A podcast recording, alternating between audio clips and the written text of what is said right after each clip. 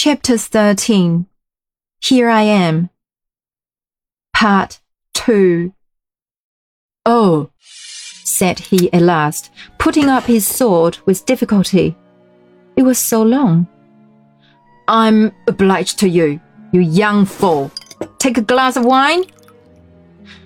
No, thank you, replied the prince. Very well, said the king.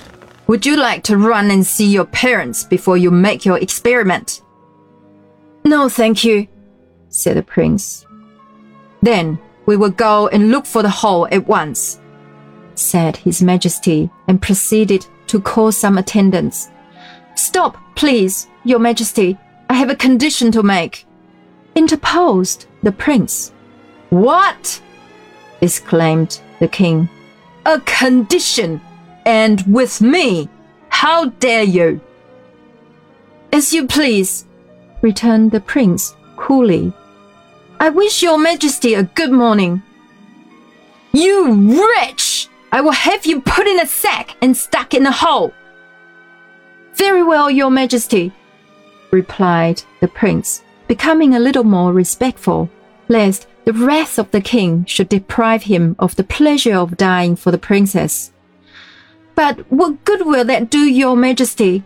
Please to remember that the oracle says the victim must offer himself.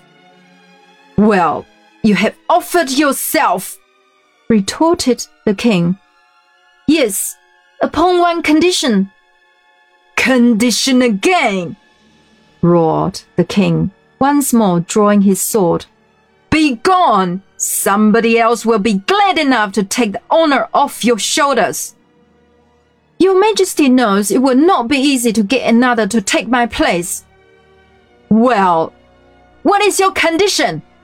growled the king, feeling that the prince was right.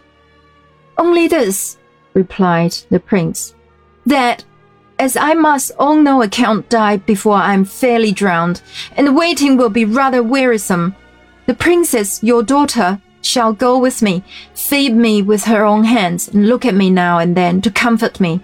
For you must confess, it is rather hard. As soon as the water is up to my eyes, she may go and be happy, and forget her poor shoeblack. Here, the prince's voice faltered, and he very nearly grew sentimental, in spite of his resolution.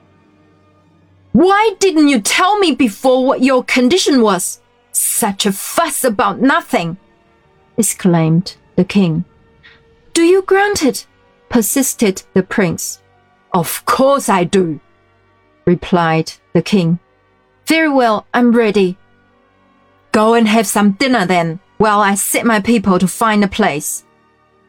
The king ordered out his guards and gave directions to the officers to find a hole in the lake at once. So the bed of the lake was marked out in divisions and thoroughly examined. And in an hour or so, the hole was discovered.